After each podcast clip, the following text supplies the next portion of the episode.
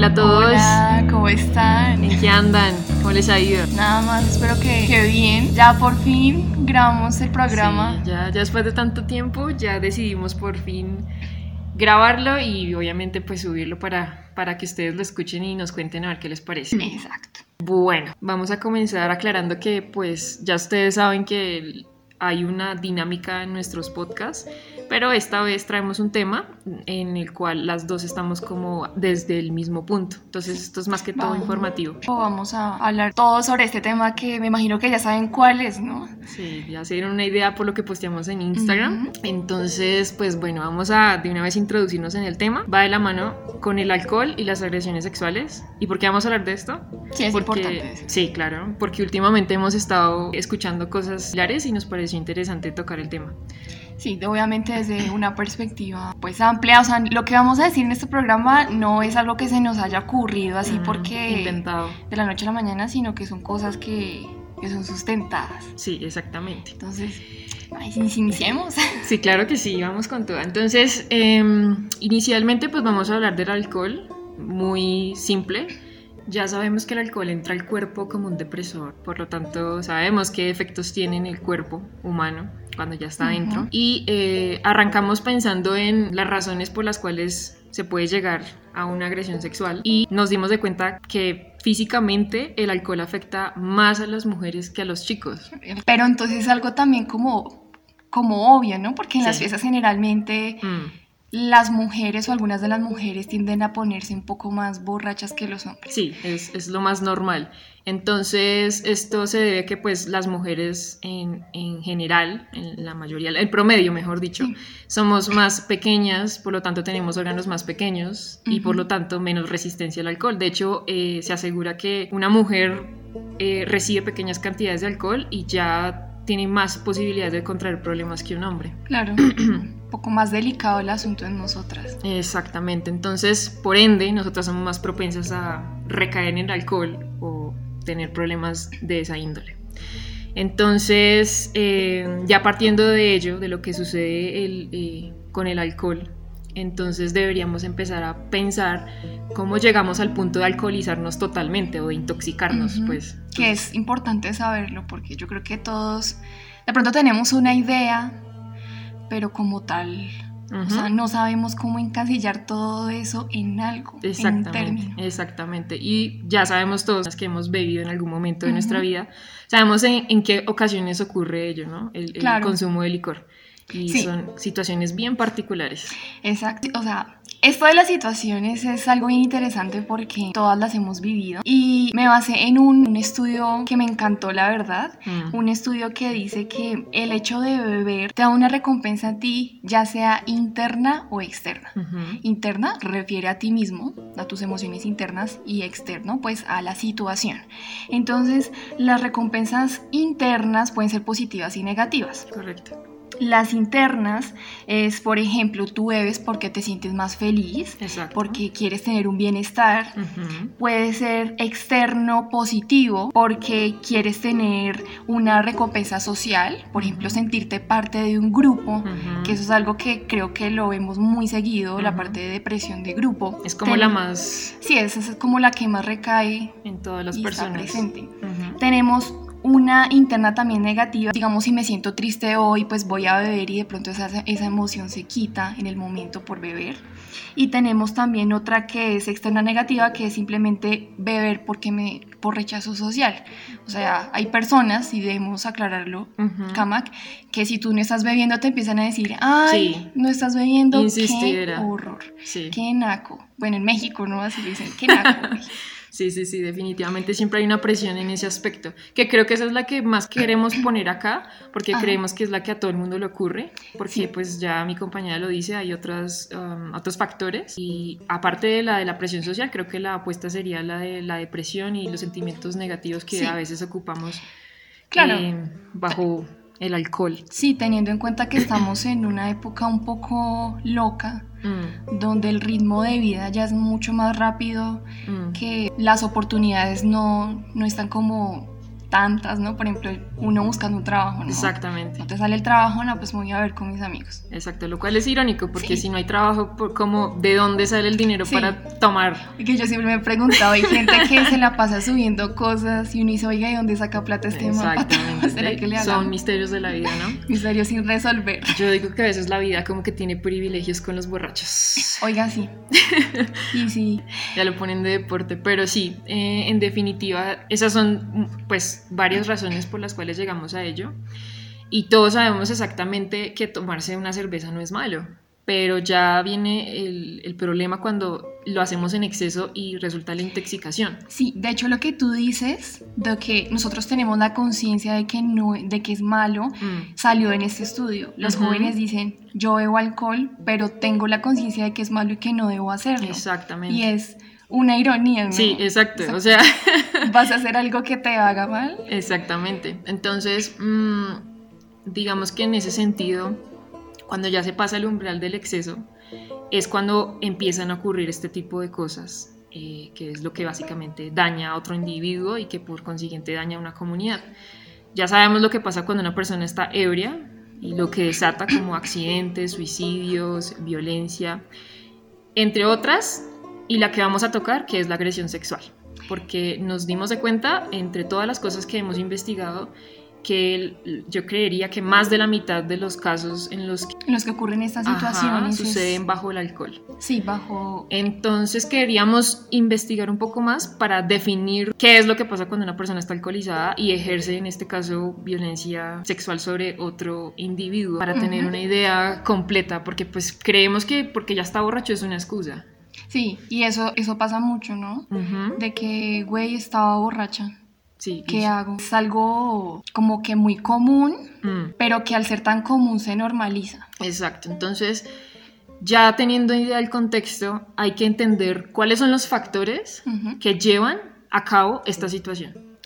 Sí, en ese sentido tenemos que aclarar cuáles son las características de la víctima y las características del abusador.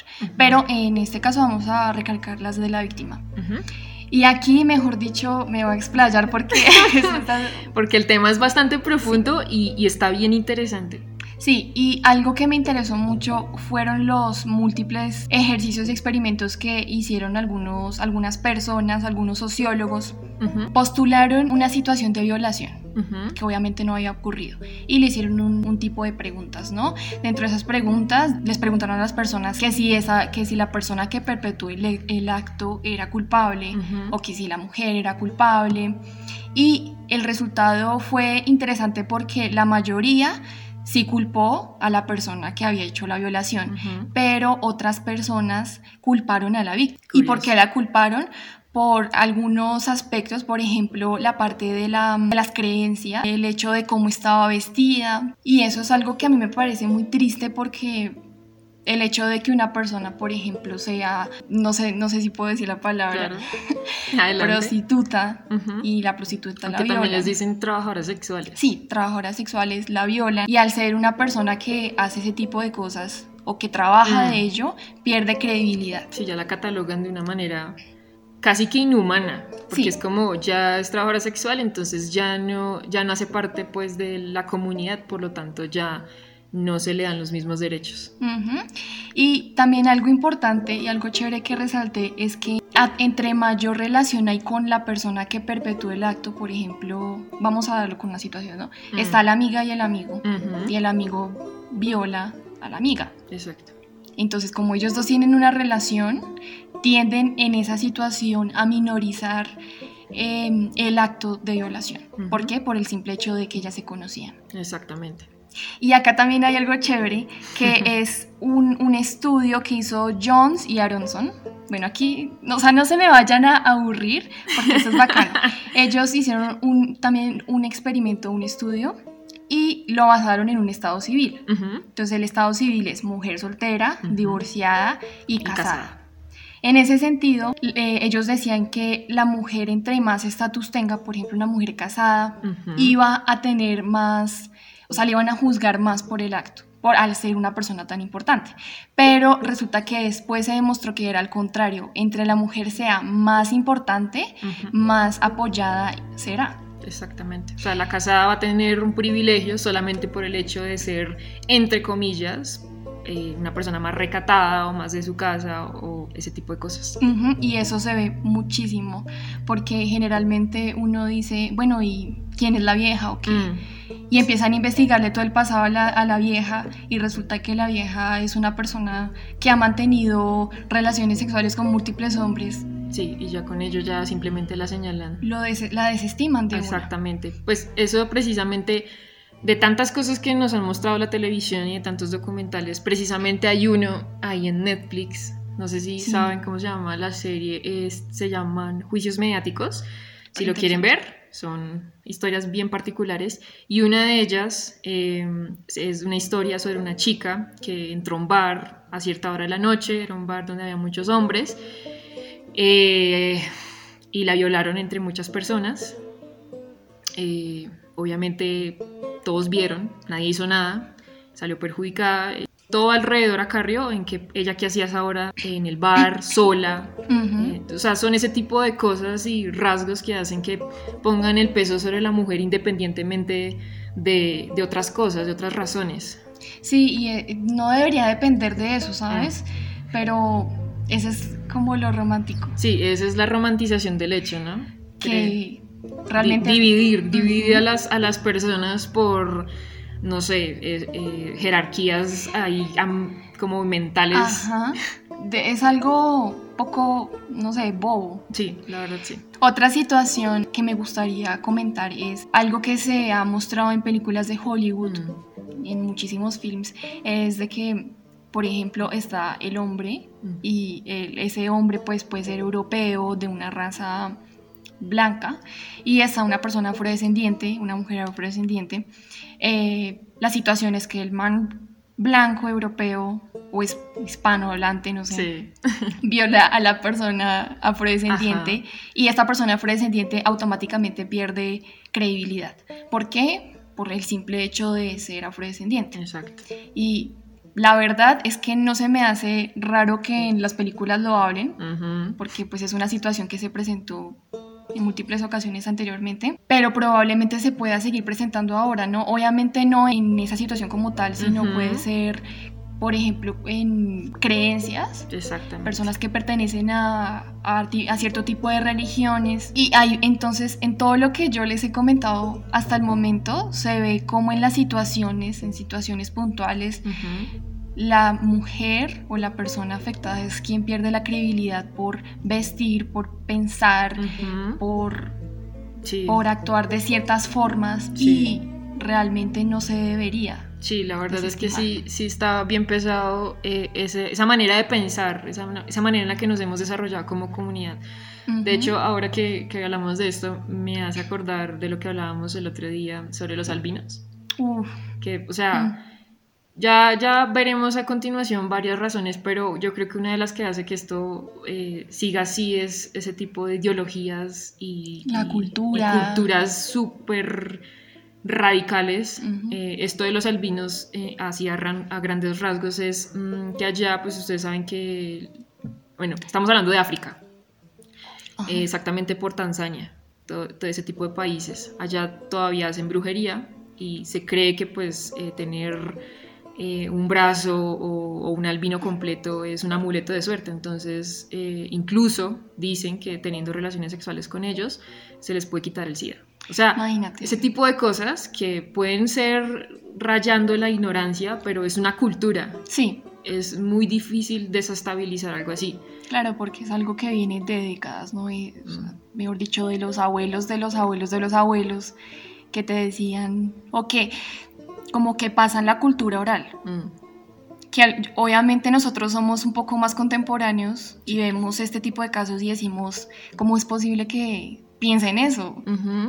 Pero allá es, o sea, me imagino que estando allá es otro, mundo. Ajá, es, algo muy, muy particular. Pero para este caso en particular, que estamos tomando el contexto de la fiesta, de los amigos, de todos bebiendo y llegando a un punto de alcoholización, y donde por consecuencia puede ocurrir algo así, si suceden como ciertas cosas particulares, ¿no? Si se supone que hay los rasgos que está diciendo mi compañera del victimario, y la víctima. Claro, que no habla los del victimario, Mm. que también dentro de los, de los del victimario está el atractivo físico, que eso es algo que, mejor dicho, como lo comentábamos contigo, y era de que no es lo mismo que una persona te lance un piropo y que ese hombre sea simpático Ajá, o atractivo para la a persona. que sea una persona Sí, que no. pues no tan agraciada. Ajá, exacto.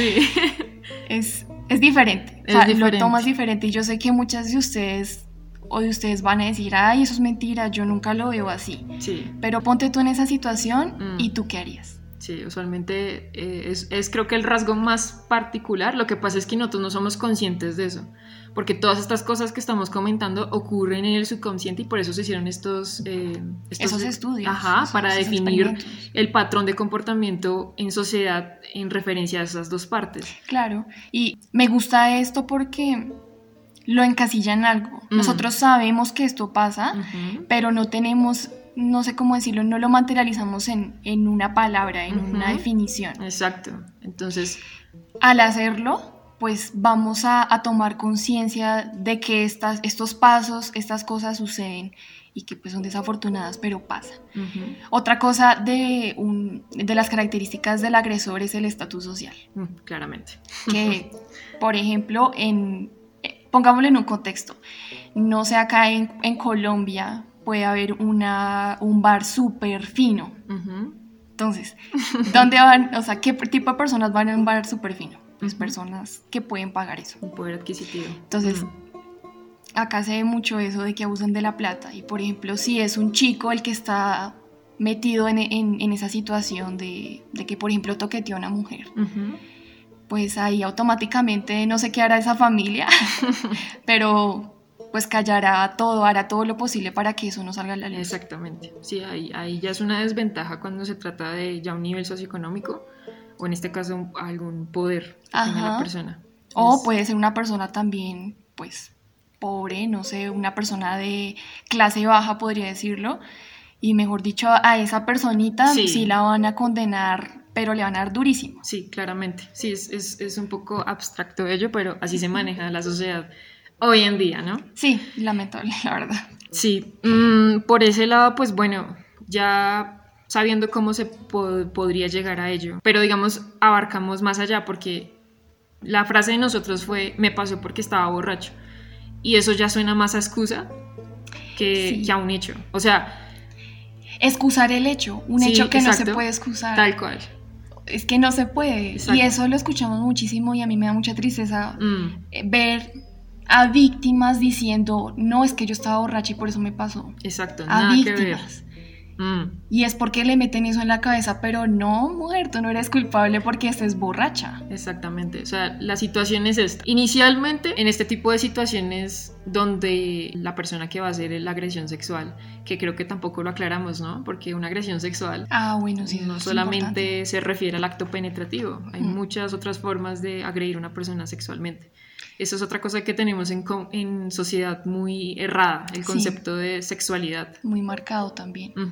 Que pues realmente nosotros pensamos que tener sexo, o sea, es que desde ahí tener Mm. sexo es, o sea, tener el, El o sea, coito. la Mm. penetración, pero no tener sexo no es eso. Exactamente. A, a ti te pueden toquetear, inclusive de la manera más mínima o como disimulada. Mm. Y puede ser una agresión sexual. ¿Por qué? Porque no, tú no la estás permitiendo. Sí, de, de por sí la palabra eh, en sí, yo lo que me acuerdo estando en el colegio cuando recién introdujeron a la profesora de educación sexual, que se llama Mara. Ah, Ah, ok. Pensé que era Lorena. Lorena, sí, Era Lorena. Cuando introdujeron a la persona eh, que nos iba a enseñar un poco sobre educación sexual, ella nos indicaba que educación sexual en general es todo lo que conlleva una interacción con otra persona, en todo sentido psicológico y físico. Entonces, ya desde ahí la gente ya lo toma por otro lado y entonces ya solamente lo que llegaría a ser físico ya se tomaría como algo importante cuando hay otras cosas que precisamente son antes de lo que deberíamos cuidar para que dejara de pasar pues el, el final de todo, que sería Claro. como tal el acto ya de violación. Sí, no, no, digamos que nos hace falta años luz, Sí, es cierto. porque esa educación no debería recaer en el colegio, Sí, debería recaer en, en el núcleo familiar, sí. que pues me gustaría que los papás, por lo menos los papás de la vieja escuela, le pudieran decir a uno cómo es la experiencia, Mm, qué es qué cosa y sobre todo nombrar las cosas por su nombre. Mm. Que eso ustedes lo habrán escuchado en muchos programas de educación sexual, no sé.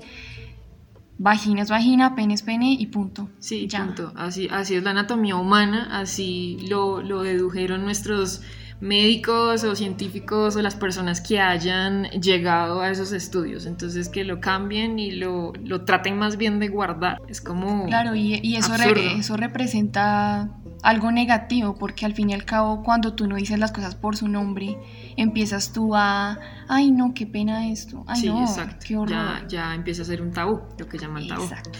Pero bueno, a partir de ello, ya sabemos cómo se produce el tipo de situación para que llegue eh, la agresión sexual.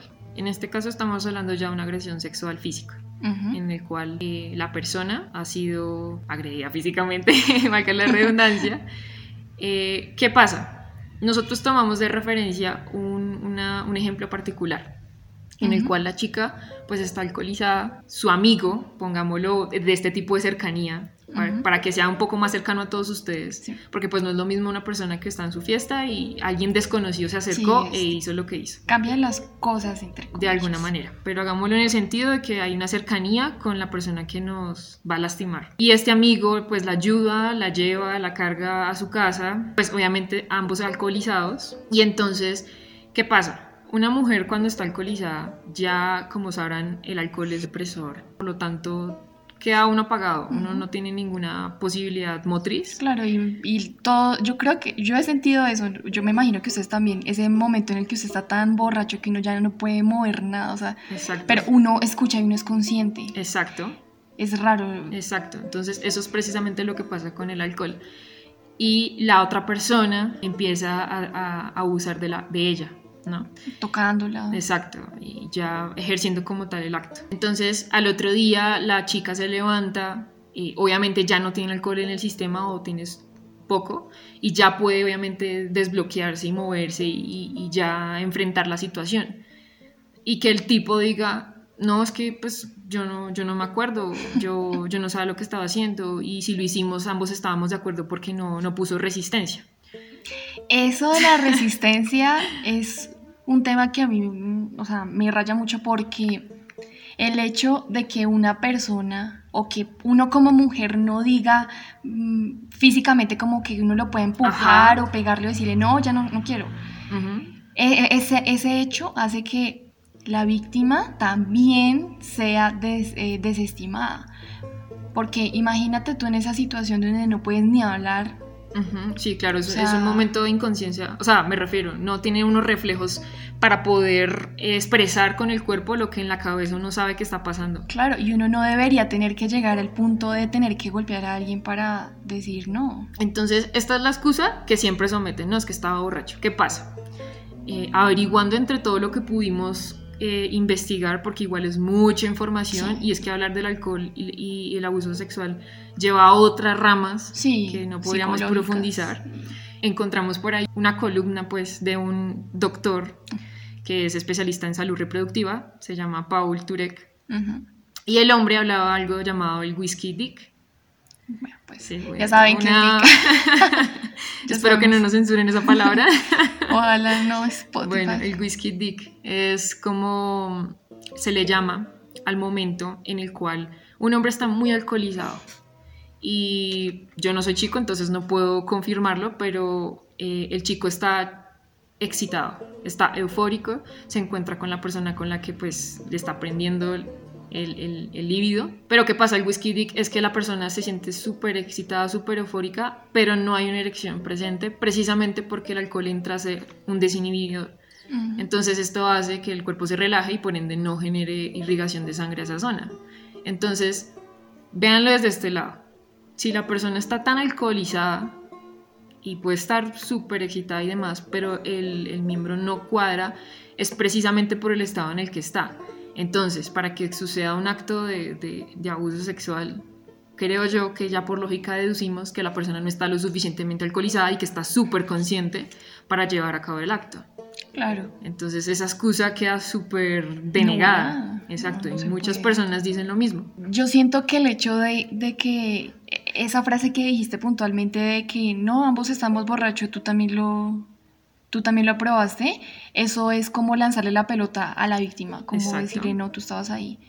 Y uno como víctima, pues, pues uno será que hice algo, Exacto. no sé, ese, ese también es, es, es una presión también que nos da la sociedad de como ya sabemos que esto se presenta y creemos Ujú. que es normal, entonces la víctima es la que tiene que cuestionarse todo. Claro, y, y todo ella. Sí, exacto. La, la persona tiene que co- como justificar sus actos. Claro, y con base en eso que estamos diciendo, le hicieron unas preguntas a unos abogados. Mm, Y esos abogados dijeron que, por ejemplo, estás, estás hablando de un caso de que eran amigos, pero hay casos de parejas que violan a su, a su mujer, exparejas. mm. Entonces, cuando son más cercanos, las condenas son más leves. Y, y obviamente, pues, pagan menos, obvio, ¿no? Sí, claro. Entonces, imagínate hasta, hasta dónde llega esa situación de, pues, como ustedes se conocen, ahí mira, o sea, Sí, sí, como quien dice, me Paila. lavo las manos.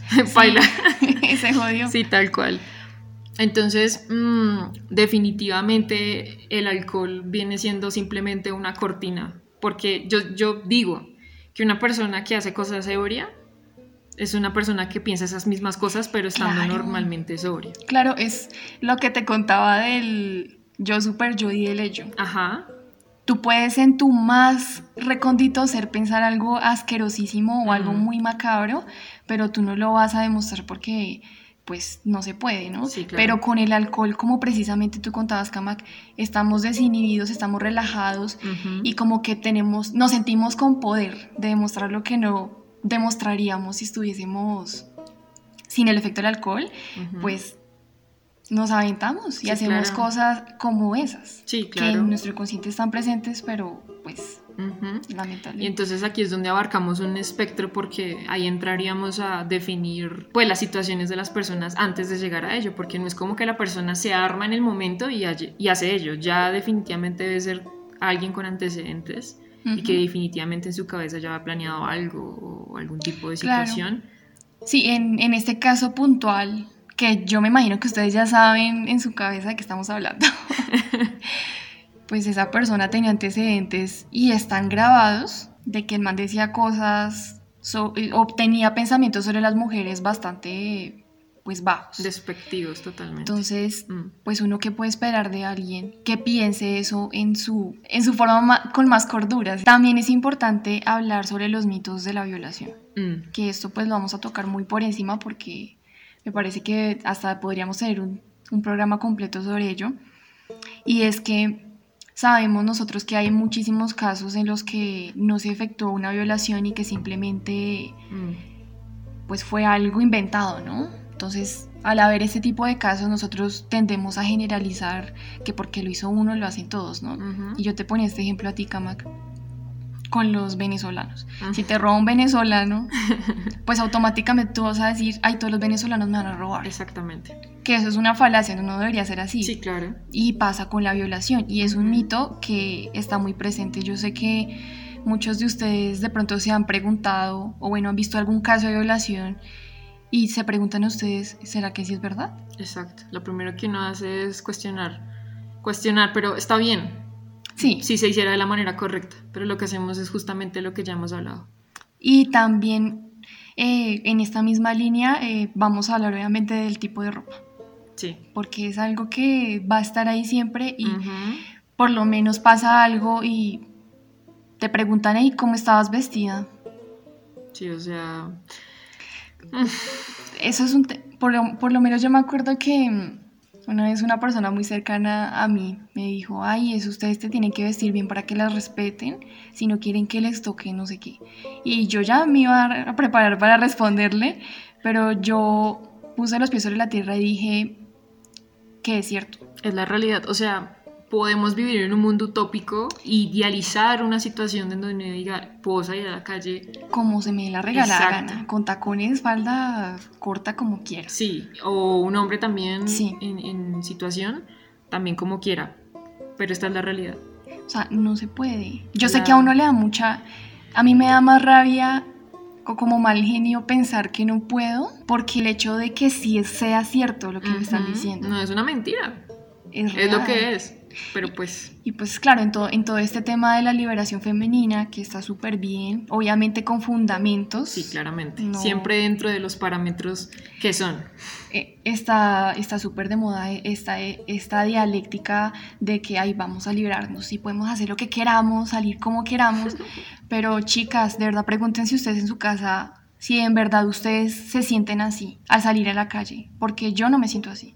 No sé si tú, Kambak, te sientas bien saliendo, por ejemplo, con cierto tipo de ropa o te has dejado poner cierto tipo de ropa por esas situaciones. Pues sí, definitivamente. Si lo hablamos en casos personales, pues claramente cualquiera, incluyéndonos, tendrá una que otra anécdota. Ujú. Pero pues en mi caso es diferente porque pues yo no suelo usar un tipo de prenda que normalmente llame la atención, ¿verdad? Pero sí tengo amigas Sí. eh, y demás que sí les gusta verse muy féminas y pues acarrean en ese tipo de cosas, de situaciones bastante incómodas. Sin embargo, una persona muy cercana a mí también me contó que esa, per- o sea, esa persona no se viste pues muy provocativa y ella aún así fue víctima de, de abuso porque o sea, se vestía súper normal, muy como, como acá en Colombia diríamos marimacha, Ujú. así súper pantalones sueltos y demás. Sí. Entonces, creo que la cuestión acá no es vestirse provocativas ni vestirse bien o mal. Ajá. Es, no sé, o sea, no tiene que ver con la ropa, eso sí es cierto. No Sí, tiene que ver. La verdad es que yo creo que como lo hablamos ahorita, tiene que ver con todos los rasgos y lo que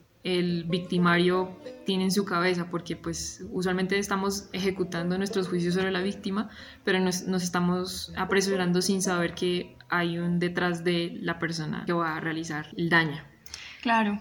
Pero Y bueno, acá tendríamos que, nos gustaría dar un par de ejemplos porque son situaciones que se llevan también a, a- a cine, a Sí. música, son cuestiones también culturales y Mm. que como se presentan en la sociedad, pues asimismo son plasmadas en el arte. que definitivamente también puede ser contraproducente porque creo que en cualquier tema de carácter polémico, siempre poner un tema en, en televisión o en algún otro tipo de formato que podamos eh, ver puede verse como normalizado, Sí. ¿cierto? Pero lo normalizamos de la manera incorrecta. Por ejemplo, en redes sociales. Mm. Yo creo que alguna vez hemos visto una publicación de una chica que ha sido violentada Ujú. y la verdad es que uno pasa, Sí, lo, lo- se lee, Scroll, se indigna por 30 segundos scroll, y sigue uno con su vida. scroll. O sea, no hay, no hay un impacto real en, el, en nosotros. Ujú, Porque precisamente el hecho de someter los temas a, a presión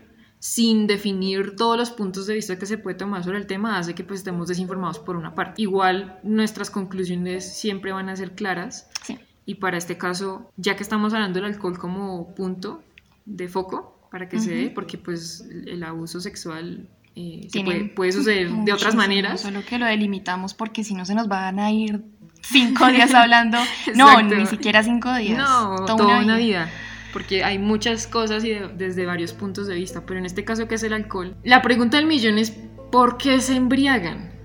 O sea, ya sabemos, obviamente ya lo hablamos al principio, las razones por las cuales llega a haber consumo de alcohol. Pero fuera de, digamos, los problemas, las depresiones o algún tipo de... de- Sí, por ejemplo, que tengas mucho trabajo y te quieras divertir. Exacto. Pues más hay un punto de, de ya no más, ya me tomé lo que quería, ya estoy súper contenta y ya me puedo ir tranquilo a mi casa, estando aún consciente, pero ese momento en el cual una persona ya se intoxica al punto de no tener conciencia es bastante dañino. Dañino y es ilógico, Esa- porque no hay necesidad de llegar hasta ese punto para poder, o sea, inclusive uno en ese punto, Kamak, uno ni disfruta la fiesta. Exacto, Uno ya está haciendo es como la mala copa, como ay, se vomitó o no sé qué. o sea, exacto. ya ese punto se torna harto. Sí, exacto. Aparte que la, la, la- la otra es, ¿quién quiere sentirse bien? O sea, ¿quién quiere sentirse de esa manera, mejor dicho? Sí, Enguayabado, con dolor de cabeza, vomitado. O sea, es una situación feísima. Sí, y yo creo que hasta es punto de risa de los amigos, ¿no? Porque, Claro. ay, usted se emborrachó ayer, hizo esto, hizo todo, y ahí uno pierde la dignidad completa, porque hay muchas personas que cuando están en ese punto de inconsciencia, mejor dicho, hacen, Sí. bailan y bueno, pues, la verdad Sí. no, no sé, no sé quién, no sé quién para juzgar, pero... Sí, es que también, eh, eh, también depende porque, o sea, el, al punto al que queremos llegar es, independientemente que salgamos a una fiesta, salgamos a una reunión, el tema de que haya alcohol en, en- de por medio ya indica que tenemos que estar todos con suficiente mesura y hacer las cosas de manera calmada, porque, o sea, ya sabemos, ya el amigo que tenemos al lado, lastimosamente, ya no es de fiar. Claro, yo sé que un... No, la verdad es uno no debe confiar en nadie. Sí, Y eso es algo muy, no sé, como amargado, pueden decir hija tan amargada, pero chicos, de verdad es que hasta el mejor amigo, han habido casos hasta en el que el papá viola a la hija. sí, O sea, imagínense ustedes ese panorama. sí, que igual ese ya es otro tema, Sí, pero eh, es más como- o menos es como la idea que, de, de lo que es. sí uno, uno va a la fiesta uno solo. Sí. O sea, puede ir allá con tres amigas, dos amigos, pero uno mismo es el que tiene la responsabilidad de cuidarse. Obviamente yo sé que muchos dirán, ay no, yo quiero tomar como quiera yo puedo tomar como quiera, pero es que puedes, sí, tú puedes de poder de Sí. hacerlo, pero las circunstancias y la situación no, no, te lo van a exacto. permitir. Y esa es la realidad que todo el mundo quiere romantizar Sí, o volver de otra manera. Y es, no se puede por las cosas que están pasando. Entonces, obviamente, para cambiar las cosas hay que trabajar, pero mientras lo estemos trabajando hay que estar atentos. sí, siempre focus. Sí, hay que estar focus. Hablando de esto, también me contaron una vez que la amiga de esa persona había tenido una hija y la vieja se puso a llorar porque había tenido una hija. O sea- y ya te imaginas por qué se habrá puesto a llorar, porque la situación de la sociedad no es apta para tú tener una hija. O sea, tú no vas a poder tener la certeza de que no le va a pasar nada malo a tu hija. Sí, claro. Y, y ese es el punto también en el cual queremos tocar. Sí, Y es que estamos pensando en la víctima. sí. Ya todo lo que pasa y todo lo que lleva a la víctima, no sé qué. ¿Alguien se ha puesto a pensar en el victimario? O sea, nos referimos a... Esto va a sonar horrible porque creería yo que nadie podría en sus cinco sentidos ponerse en los zapatos de un victimario. Claro. Bueno, en cuestión de la víctima, ya sabemos todo lo que aborda el tema en cuestión, pero nunca nos detenemos a pensar sobre el victimario. Y esto es porque de una vez lo vamos aislando. Y esta Ujú. persona puede tener muchas cosas alrededor que hacen que llegue hasta ese punto, porque lo hablábamos hoy. Nosotros todos en, en- en nuestro diario vivir hacemos nuestras cosas, nos desarrollamos, pero estoy seguro que todos en la cabeza tenemos un cablecito allá No, que se que, nos, que nos se pone- desconecta. Exacto, se nos desconecta y nos, hace, nos haría creer que podríamos llegar a asesinar y hacer otro tipo de cosas ahí Sí, enfermas. Y yo creo que eso es hasta normal del ser humano, porque un ser humano no es la cara bonita que vemos en la, en, en la sociedad, ¿no? Ujú. Que ahí eso se ve en comunicación. Todo eso es un teatro y todos tenemos unos roles y actuamos ese rol. Exactamente, entonces, bueno, lo que voy a decir no va a ser de agrado para las personas, pero eh, alguien de verdad se ha puesto a pensar que los victimarios también necesitan ayuda. O sea, realmente aparte de la víctima, que ya, ya literal fue la que es- pasó por la situación, pero pues lo que hacemos con el victimario es, segre- es sí, Segregarlo. aislarlo, y ahí quedó. Y entonces no hay una ayuda, un acompañamiento para que precisamente eso no pase con otras personas, porque estoy segura que a nivel psicológico muchas personas deben tener ese tipo de enredos, Claro. que precisamente por pobreza de psicólogos. Sí, o digamos que hay, hay una concepción de ir a terapia bastante desafortunada, Mucho. pues que es desde las novelas, desde la cultura de que, ay, si va a psicólogos está loco, pero no.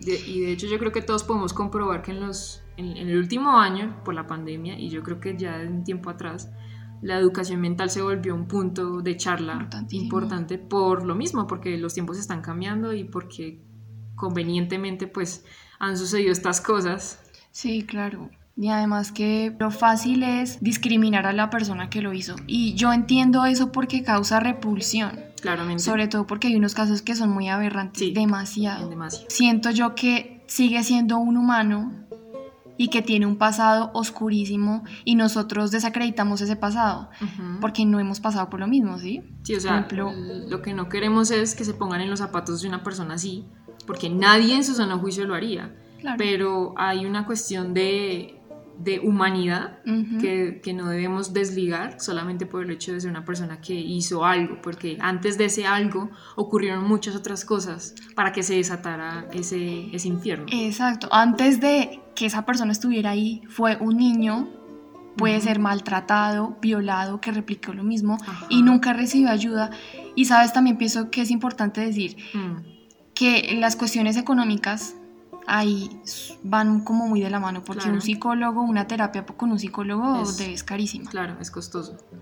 Y un niño, uno como niño, uno no tiene la, como que la mentalidad de decir, venga, este man me está maltratando, mi papá me maltrata, mi, pa- mi papá me, me viola. Ujú. Y entonces así se crece uno guardando precisamente esos sentimientos. Y, la- y cuando ya uno es grande, me imagino yo, porque yo no soy psicóloga ni mucho menos. Si hay alguien psicólogo, estará chévere que nos ah, mande un audiecito en Instagram explicándonos este proceso. Uno guarda todas esas emociones y cuando uno es grande uno las saca. Exactamente. Y ahí hay un punto en el que uno las... Ya no, uno no puede. Sí, claramente, ya uno no, o sea, lo sobrepasa sus sentimientos, por eso también esta, esta sociedad tan ligada a lo, a lo conservador y a la religión, que yo creo que también ahí tiene Sí. un punto bien interesante. En todos los ámbitos la religión está metida Sí. y lo habíamos hablado, en lugar de tener religión de materia en el colegio, deberíamos tener psicología o algún tipo de, de materia ligada la- Al ser humano, ajá, a la, la- educación mental, Al bienestar. al bienestar exacto. Porque, pues es que yo no quiero la verdad aquí como ofender a nadie. Sí, exactamente. Pero siento yo que el bienestar psicológico en esos casos, sobre todo, es muy importante es para más que relevante. la mujer se haga valer por lo que es y la mujer sepa, porque en muchos casos en los que uno de pronto vivió algo de pequeño que uno ignoraba que era abuso, pero ya de uno de grande se pone a pensar en esos momentos y uno dice, marica, sí, sí me pasó algo así. Sí, exactamente. Entonces, esos son armas que están, estarían chéveres que empe- se empezaran a como a desarrollar desde la infancia. Exacto, porque pues, o sea, pónganse en esta situación, si uno hace un acompañamiento a- al padre y al niño, al núcleo familiar, o sea, que fuera designado obligatorio de un gobierno eh, tener algún tipo de, o sea, yo esto lo traigo y porque últimamente me la paso viendo cosas de Asia, Ajá. pero en Japón es muy normal eso, que les hagan un seguimiento por lo menos en los primeros meses, o no, en la edad temprana del niño, Ujú. los colegios cada llaman al papá para preguntarle al papá cómo se siente, cómo está psicológicamente para saber eh, sí, cómo se encuentra, porque el papá es el que está obviamente educando al niño, en Ujú. lo que pues obviamente entra al colegio y toda esa cuestión. Me parecería muy importante que hiciéramos eso aquí y en todo el mundo, yo creería, para Sí. vivir por lo menos en un, en un ritmo de vida sano. Sí, claro, mentalmente, porque siento que ese aspecto específicamente ha sido descuidado. Ya que hablas, traes a colación Asia, Mm. en, en esas zonas uno nunca termina de estudiar. Creo que allí es donde el niño va al colegio y termina de estudiar a las 2 de la mañana y luego al otro día madruga y estudia y estudia y estudia. Exacto. Y el restarle valor a la mentalidad, a la mente, a la salud mental es, es algo bárbaro, porque nosotros no solo somos un cuerpo que trabaja todos los días, sino que Exactamente. También tenemos que desarrollarnos en otros ámbitos y tener interacciones Ujú. y pues todo lo que constituya que un humano pueda desarrollarse bien dentro de una sociedad. Pero pues evidentemente con todo esto que estamos viendo, con todos estos, mm, con esas líneas rotas, empiezan a haber esos estragos, ¿no? sí, Esas se cosas. fragmenta un poco. Mm. Entonces, en ese orden de ideas, sí creeríamos que la psicología, en este caso, o el tema de la salud mental, es, es muy importante para partir de ahí y ya enfocarse en resto, o sea, la psicología tanto para el, la- el victimario como para la, la víctima. Ujú. Pero en este caso, pues sí, ya sabemos que la persona perpetró el crimen, ya lo que evidentemente hacen- pues ya toca castigarlo, claramente. Pero en lugar de dejar que eso suceda, siga sucediendo, es mejor educar a la gente para que no, o sea, en lugar de decirle a la víctima no haga, deje de hacer, hay que también decirle a la persona que es probable, porque pues hay prototipos de personas que llegan Claro. a ello, que son usualmente ese tipo de cosas, maltrato, Sí, o tienen- situaciones traumáticas Ajá. no necesariamente el abuso como primera instancia, que hace que pues se desenvuelva en ese tipo de situación.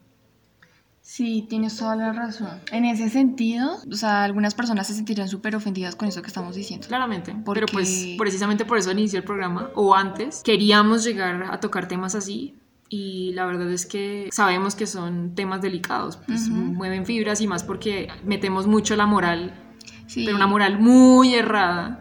Y bastante pronunciada, muy pero muy radical. Sí, y ligada básicamente a lo que ya acabamos de decir, a, lo de la gente tan conservadora. Y lamento si tocó lo de la religión, pero pues a mí me parece respetable en todos los puntos, pero la fe se cree en uno. La fe no está en una iglesia, la fe no está en un libro, la fe está en uno. Pero pues vuelvo y digo, esto ya es muy personal, lo pongo en la mesa para que entiendan que aquí estamos viéndolos desde un aspecto que en sociedad nos sirva. Por eso estamos diciendo que deberíamos prestarle también atención al victimario. Claro, y como necesitamos que todo sirva en sociedad, precisamente deberíamos pensar en la contraparte. Exactamente, siempre es importante porque por eso es que también las cosas se manejan en ese asunto de víctima, víctima, víctima, víctima. Y parece como un bucle, ¿no? Como que no salimos de ahí. Y es porque no hemos tomado esa otra parte para apropiarla y, encerrar el problema y solucionarlo. Claro, lo que estamos haciendo nosotros es no erradicar el problema de raíz. Estamos simplemente metiendo, metiendo en la cárcel, metiendo en la cárcel, pero no nos, no nos ponemos a pensar por qué está pasando esto, porque esas personas tienen esas, esas tendencias, esas conductas.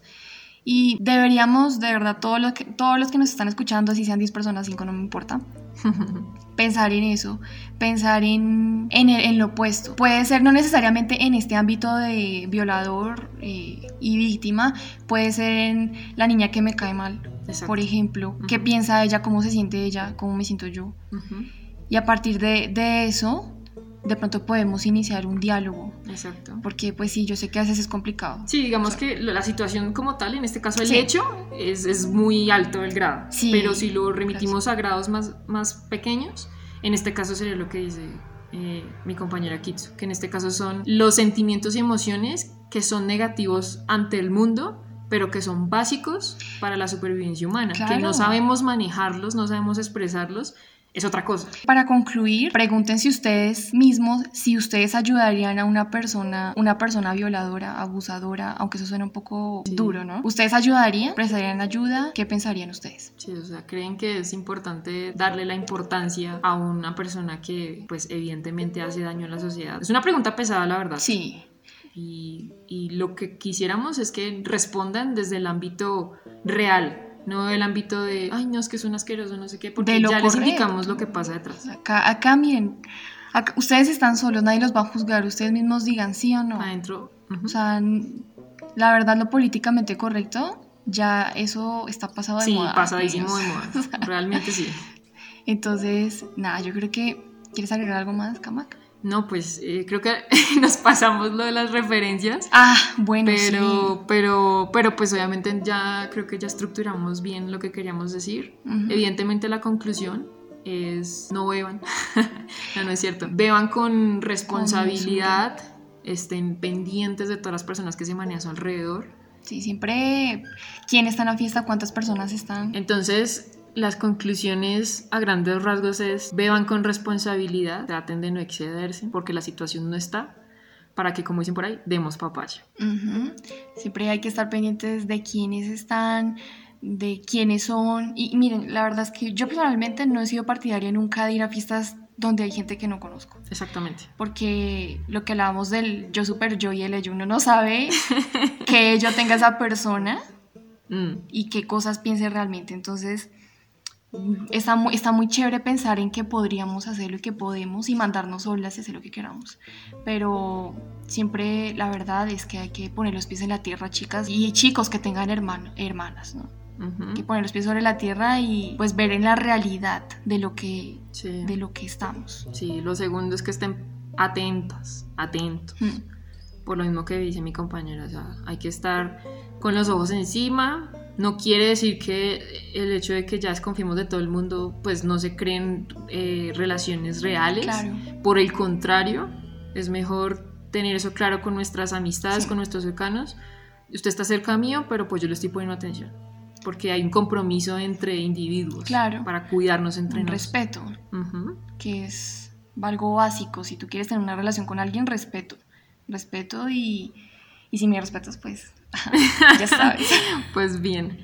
Y bueno, se, em, se, me ha olvidado Se nos había olvidado decir las referencias en el cine porque hay muchísimas. Ustedes yo creo que se les va a venir a la mente muchísimas. Pero más contemporáneas son Sex Education. En Sex Education hay una escena, la escena del bus. Brutal. Que es como, ¿cuántas temporadas tiene? De la segunda temporada, me Sí, parece. creo que sí, creo que es la segunda temporada. Que, pues, un man se ha- hace el acto de, La felación. de la felación. Autofelación. De la autofelación, sí, porque felación es otra cosa. Y la china se queda traumada y no le dice a nadie. Exacto. Y es muy curioso porque precisamente ella entra en el espectro de la niña extrovertida, que se viste súper fémino, y ella, su manera de ser, creyendo lo que pasa, es que eso es normal. Porque nadie en el bus hizo nada mientras el, el man hizo lo que hizo. Pero fíjate que dentro de la escena ella actuaba un poco incómoda. Sí, como que no alcanza a tocar la realidad, Sí. como, que la, como que está aquí y allá. Como que, no sé, es algo que yo me imagino que pasa. Sí. Por lo menos hay muchas personas que les pasa ese tipo de cosas es que y se bloquean. en- en negación, uno entra en negación, Sí. no me está pasando esto, No. no es tan grave. Y Minimizar. claro, y en eso pues uno no le dice a nadie y uno mismo se intoxica y uno mismo pues... No, y y eso pasa también en el servicio público, ¿no? Sí. Eso de que uno se sube, por lo menos en Colombia, en Transmilenio, en México puede ser el metro, Ujú. donde hay muchísimas personas y, y pues ahí hablamos lo de que el, el abuso netamente no es algo penetrativo, simplemente tiene- puede ser un toque. Sí. O sea, ya es como un, un acto que cruza el límite de la otra persona en cuanto a su comodidad. Ujú. Sí. Y, y la escena después se desenvuelve en que ella no se volvió a subir en un bus. Claro, se Pensando- crean los traumas. Ajá. Y, y la escena se cierra con que sus amigas eh, la acompañan. O sea, decidieron todas subirse apoyan. al bus para darle apoyo a ella. O sea, es muy bonita la escena. Si se ven Sex Education y llegan a esa escena, nos, nos cuentan, pero es muy buena esa Sí. escena. Y Marca mucho. Digamos que es, es, ese es el final ideal, ¿no? De que Sí. tengas apoyo. Claro. Pero lamentablemente en muchas ocasiones te van a juzgar y te van a... Así seas mujer o hombre, te van a juzgar y te van a poner en tela de juicio, que Sí. es lo que hemos hablado durante todo este programa, que espero que lo tengan en cuenta. Sí, Y- que el silencio no es la última palabra. Es preferible mil veces hablar. Y seguramente habrán oídos para esas Sí, palabras. claro. o sea, Siempre habrá alguien que te, te dé su apoyo. Y bueno, ¿cuál es la otra película que se me olvidó? la de Gaspar Noé, Uy, esa irreversible. película. O sea, hay Chicos. una escena también de un abuso. Pero Bien. esa escena de verdad no tiene nada que ver con... No, Sex Education es una, es una mariposa a Total. comparación de Gaspar Noé. O No, sea, chico, el, el cine de ese man es duro. y, es, y es lo que a mí me encanta de ese director, Mm. que es muy crudo. Es la realidad. Y es cine francés, imagínate. O sea, es muchísimo, o sea, es diferentísimo a lo que es el cine americano. que estamos muy mal acostumbrados, definitivamente. Eso es otro consejo. Fuera de este tema, vean cine de otros países. Sí, así van a poder expandir. Porque es que miren que el cine americano es un poco como que entre las ramas, ¿no? Sí. Te dicen un tema entre las ramas, es un poco... Bueno, Sí, igual que podemos, pena, sí. podemos esperar de Estados Unidos. no esperar nada. Nos van a, nos van a echar aquí. Ay, bueno, si, eh, si estás escuchándonos desde Estados Unidos, Sorry, but. I'm so sorry. no mentiras. Pero sí, la verdad es que mm, ver cine de otros países eh, no solo es por ver de, de que por distraerte, sino Mm. que el cine es una buena herramienta de Sí, comunicación. exactamente. y ahí tú vas a entender los problemas que hay en esa sociedad, cómo es la cultura. Y eso es algo que yo aprecio mucho del cine Sí, y también de la música. El buen cine. Sí, el buen cine, porque hay un cine que de verdad... el cine comercial. Pero ah, eso sí, esa escena, por ejemplo, es bien particular y vuelve otra vez a encerrar un rasgo particular Ay, de la sí. chica que va pues a su fiesta, ella con su vestido súper bonita. Creo que en la escena pasa que... Sí, la, la chica, bueno, esto es interesante porque también hay una espacialidad, porque ella baja en el metro, porque es un metro subterráneo, y está súper solo. Exacto. Adelante va una prostituta y el man está intentando como que comenzar a la, a la persona Sí, a llegar al acto. servicios a llegar al acto, pero la vieja le da un puño y como que se va corriendo. Imagínate en ese momento tú sola Mm. y está, el man está borracho y pues el tipo es mucho más fuerte que tú y pues coge a la chica y empieza... No, la verdad esa escena es muy... Sí, la, em, yo creo que la primera vez que la vi es un reguero de, de emociones, Uy, pero... porque la escena está muy bien planteada. Y, y no quisiera decir eso porque no debería, uno no debería decir, uy, está re bien actuada, porque pues es una situación fea. Pero la situación es la que... Es la que, yo siento que es la que más se acerca a una situación así. Porque de verdad es que es desagradable. O sea, es desagradable, pero el hecho de que el director lo haya puesto en el cine, mm. siento que le da una voz. Sí, es, es bastante Uy, pucha, no. Me acuerdo de eso y es. Sí, yo solo me he visto esa película una vez y no me la puedo volver a ver. hay otra película que se llama El último tango en París. Esa, esa es también no es tan buena como Irreversible, pero también ocurre una violación, mm. pero esa sí fue real, esa sí fue que no estaba guionizada. Sí, sí, Entonces, chequense esa película que también es francesa. Sí, igual tengan en cuenta que esto que estamos diciendo, lo estamos diciendo del el ámbito eh, que se entiende la situación como un contexto serio, porque claramente hay muchas películas donde se denotan actos de agresión sexual, pero ya lo como que lo hacen ya desde sentido boyerista, amarillista no sé cómo explicarlo porque pues es una situación gráfica, ¿no? Y, la parte sexual tiene que ser gráfica igual para que se entienda. es algo que no se puede no se puede tocar eso desde como como no sé, no sé cómo romantizarlo. Exacto. Romantizarlo, sí. Es algo muy único en su en su en su actuar y en su acción.